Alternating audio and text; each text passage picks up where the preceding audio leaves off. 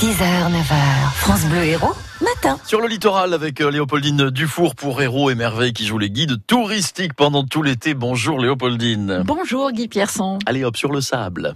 Direction la Grande Motte, station balnéaire phare de notre littoral, qui a fêté ses 50 ans l'an dernier. Parce que dans les années 60, il n'y avait là que du sable, des marais et des moustiques, jusqu'à la révolution de l'aménagement du littoral, lorsque, pour retenir le flot des vacanciers qui filent direct vers l'Espagne, la mission Racine est lancée. Le projet est ambitieux, faire émerger de nulle part des villes nouvelles, un peu comme Saint-Louis, sept siècles plus tôt, avait rêvé d'Aigues-Mortes. La Grande Motte, le Cap d'Agde, Port-Camargue et Port-le-Cat sortiront de nulle part à la fin des années 60. Alors les travaux de la Grande Motte sont lancés dès 65. On creuse le port en même temps qu'on crée la route des plages qui relie Carnon au Gros du Roi. En juillet 67, le port est inauguré alors que les premiers immeubles sortent de terre. Leur architecture pyramidale est alors très contestée. C'est à un véritable visionnaire qu'on la doit, un architecte parisien qui a 40 ans à l'époque, Jean Balladur, qui passe des heures à explorer les lieux pour les comprendre.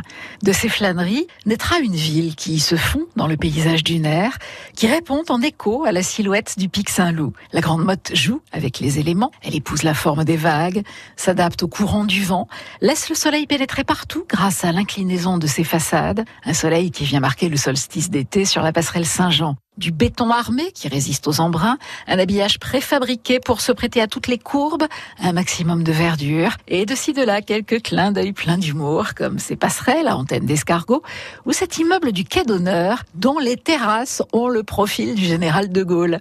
Pour regarder la Cité des Sables d'un autre œil, vraiment n'hésitez pas à faire une visite guidée avec l'Office de tourisme pour comprendre tous les symboles qui s'y cachent. Alors, la Grande Motte, vous y allez quand? La Cité des Sables avec euh, Léopoldine Dufour pour Héros et Merveilles, où l'eau est un peu frisquette quand même, hein, pas plus de 19 degrés prévus cet après-midi. On peut aussi y aller ce matin, c'est vrai que c'est souvent le meilleur moment pour aller faire un petit plongeon Héros et Merveilles à retrouver sur francebleu.fr.